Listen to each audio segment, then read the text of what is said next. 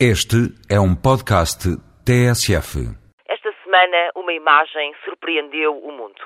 Uma jovem mulher, grávida de sete meses, de túnica branca de tremamã e nada fazendo para ocultar o seu estado, passou revista às tropas aprovadas. Trata-se da catalã Carme Chacón, a primeira ministra da Defesa espanhola. A imagem que, até há pouco tempo, só poderia ser uma performance ou uma instalação artística, desconcertou porque desafia as convenções de escola da normalidade. Uma ministra ainda causa furor. Nos Estados Unidos ainda se discute se uma mulher pode ser presidente, por exemplo.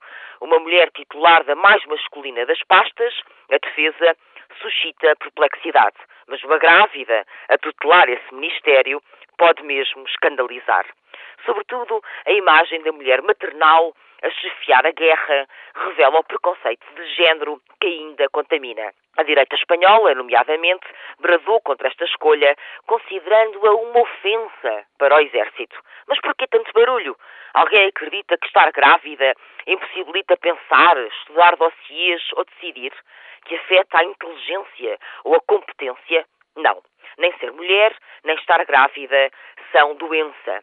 A gravidez, que ainda por cima é transitória, no limite compromete a agilidade, o que não é, evidentemente, uma qualidade exigida aos políticos.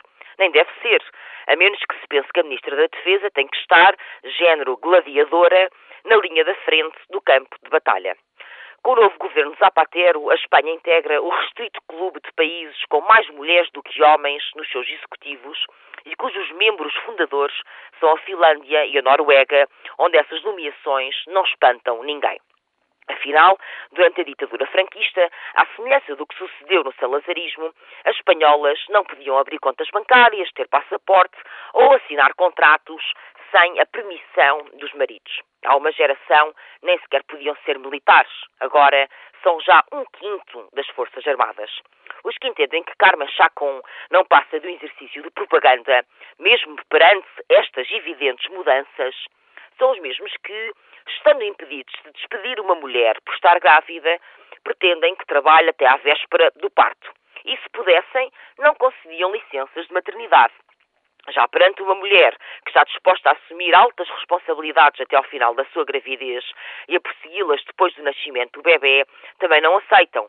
Ou seja, tanto defendem que as mulheres grávidas e recém-mães têm que trabalhar, como o seu contrário. Tanto preferem que as mulheres não engravidem para não diminuir o rendimento, como lamentam a baixa de natalidade, acusando-as de não cumprir o papel que supostamente seria o principal das suas vidas. A escolha de Chacon pode encerrar uma mensagem de paridade, clara e sem ambiguidades. E se assim for, quem pode criticá-la? Não será melhor acusar os patrões que nem sequer contratam jovens mulheres sem filhos com receio que possam engravidar? Indignar-se contra as desigualdades salariais em trabalhos iguais? Rebelar-se contra as centenas de mortes por violência doméstica? Combater a lentidão com que a democracia e a liberdade chegam às mulheres? A imagem de Carmen Chacon ficará como uma marca de esquerda e um símbolo da emancipação e afirmação das mulheres. E mesmo que fosse apenas isso, já seria muito.